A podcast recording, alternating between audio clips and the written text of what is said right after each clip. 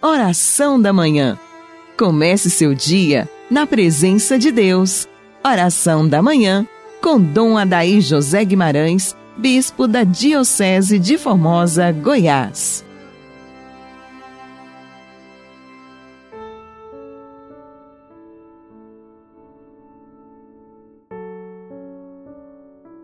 Em nome do Pai, do Filho e do Espírito Santo. Amém. Ó Deus, pela vossa graça, nos fizestes filhos da luz. Concedei que não sejamos envolvidos pelas trevas do erro, mas brilhe em nossas vidas a luz da vossa verdade. Por Cristo nosso Senhor. Graças e louvores se deem a todo momento ao Santíssimo e Diviníssimo Sacramento. Meu dileto ouvinte, que a sua quinta-feira seja ricamente abençoada, que você possa voltar o seu coração de forma carinhosa a nosso Senhor sacramentado, presente na hóstia consagrada em corpo, sangue, alma e divindade. Presença que Jesus quis manifestar neste mundo quando prometeu que estaria conosco até o fim dos séculos. Deus sempre nos conforta, e o conforto de Deus vem ao nosso coração através de coisas tão simples como a Eucaristia, a presença de nosso Senhor num pedaço de pão, tão humilde, tão pobre, mas ali está a riqueza. Esta riqueza que move o nosso interior na direção da grandeza divina de Deus.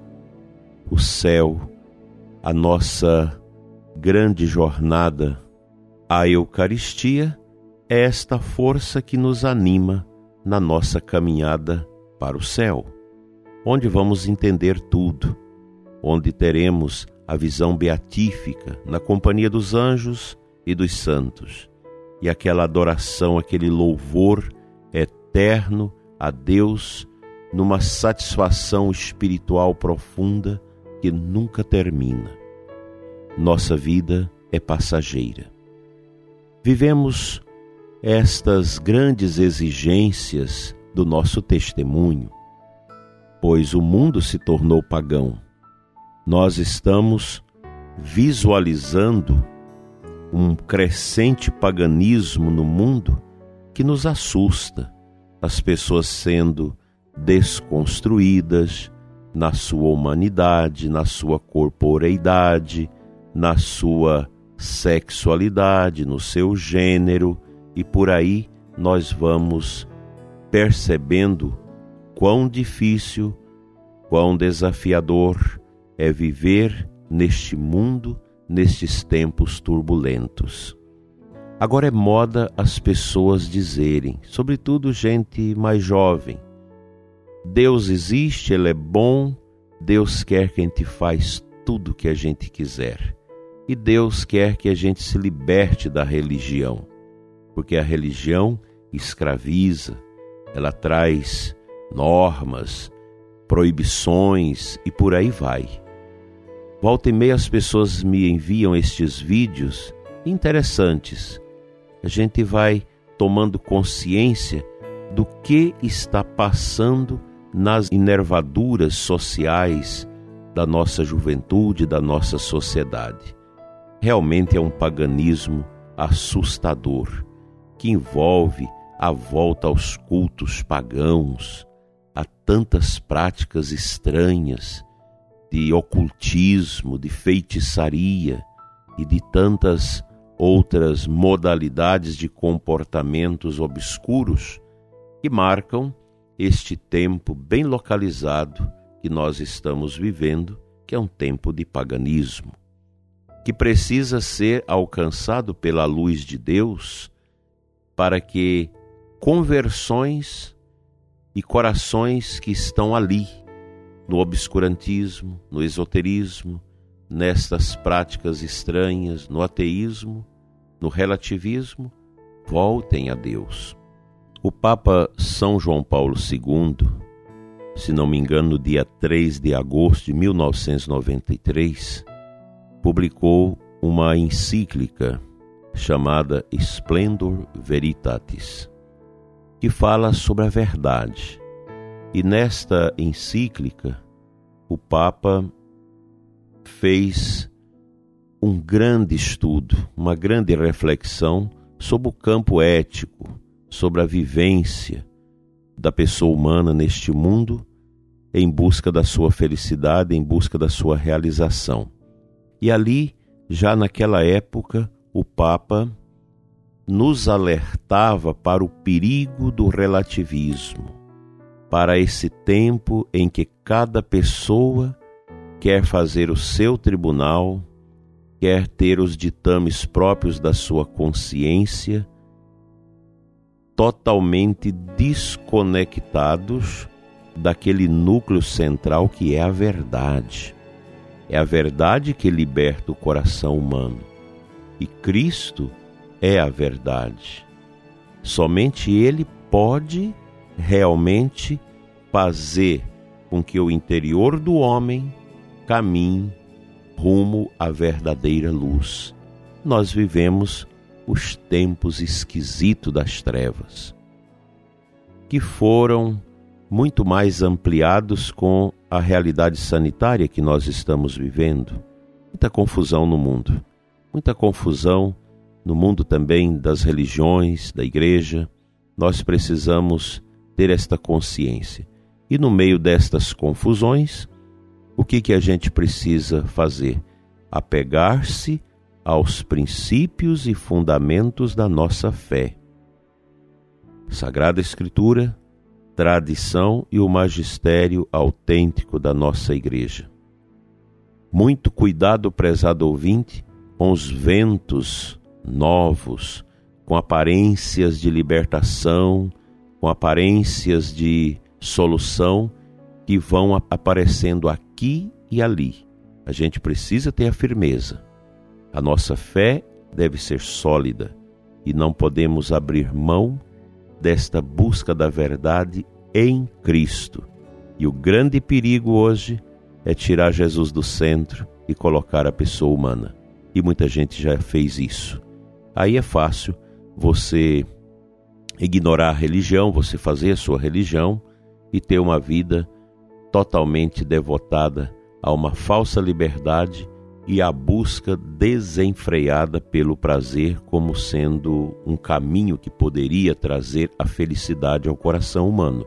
Isso João Paulo II chamou de hedonismo, e os outros papas também têm referido a esta terrível compreensão errônea da pessoa humana que calca o sentido da vida no prazer. Isso empobrece, maltrata e sacrifica a verdade nos corações das pessoas.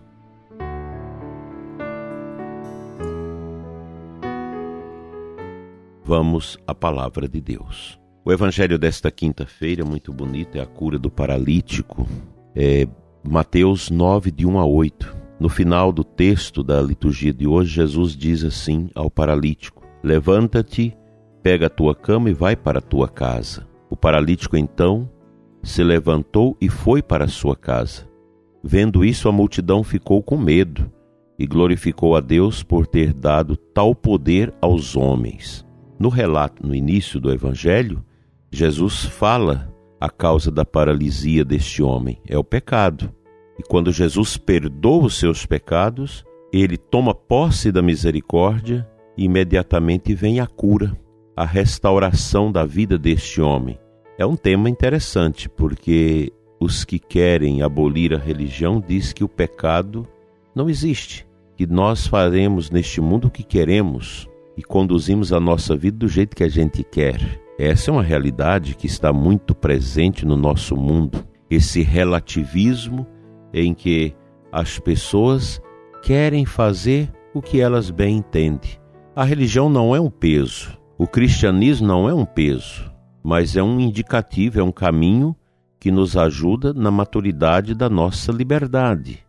Agora, você fazer o que quer, o que bem entende, aí você vai mergulhar o seu próprio ser nesta escuridão, pois a meta, a plataforma, o foco da vida passa a ser o prazer, as criaturas, as realidades passageiras, e não aquela perspectiva de transcendência de vida sobrenatural que a Sagrada Escritura nos propõe, que nosso Senhor nos exortou a isso, que é a nossa caminhada para o reino eterno de Deus.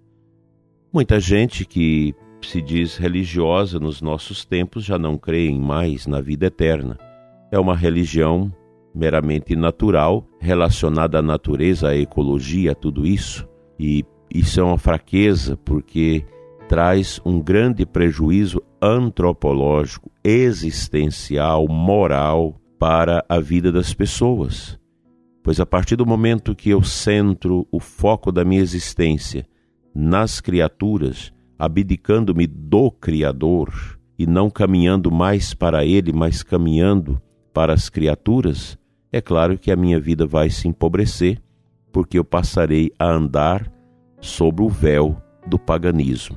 E o paganismo não é capaz de dar o real sentido à vida das pessoas.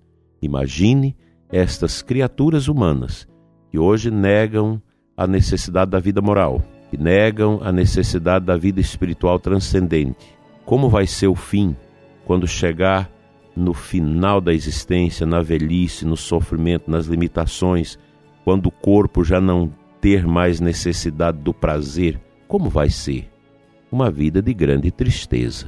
Que Deus nos dê a graça da virtude da religião, da virtude do seguimento, da virtude da fé, da esperança e da caridade. Amém.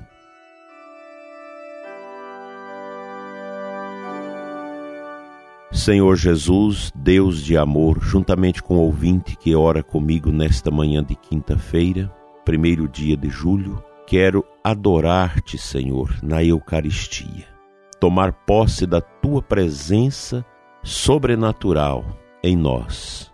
Alenta, ó Cristo, nossos corações nesta caminhada contigo para o Pai.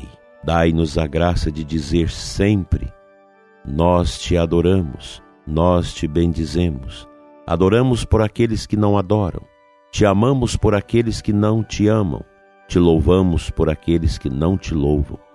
Fica conosco, Senhor, enche-nos com a esperança do teu reino e nos dê a glória do Pai eterno. Amém.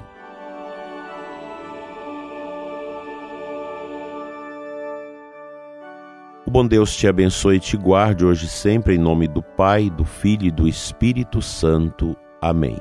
Tenha um abençoado dia e nós nos encontramos novamente amanhã, se Deus nos permitir.